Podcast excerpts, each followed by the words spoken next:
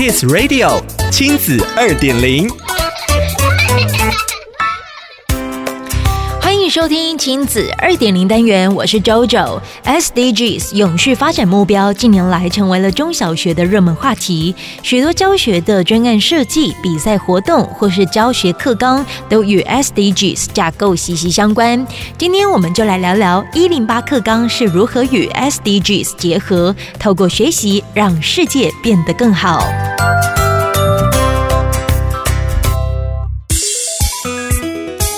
北市中和高中的郭慧明老师，曾经就以目标十二的宗旨、负责任的消费与生产来设计课程，带领学生认识 SDGs。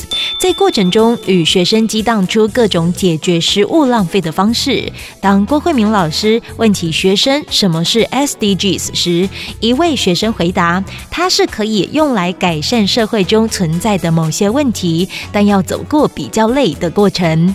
”SDGs。之所以会把目光放远到二零三零年，就是因为这些目标都不是一两年就可以轻松达成的，需要透过改变观念，慢慢的累积行动才能实现。过去的教育着重在让学生获取知识，在升学主义之下彼此竞争。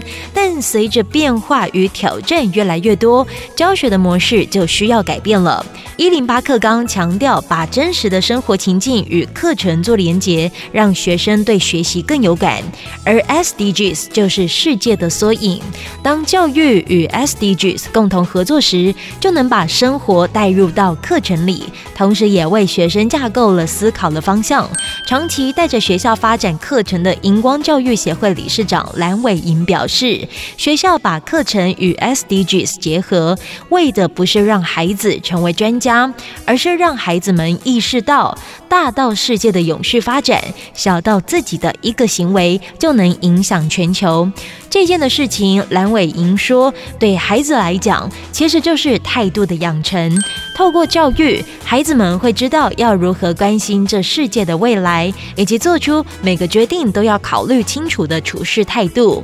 一零八课纲与 SDGs 的合作，带动了学生的多元思考，也在学生的求学生涯中浮现一个能成为一位一起变好、有着关怀之心的世界公民图像。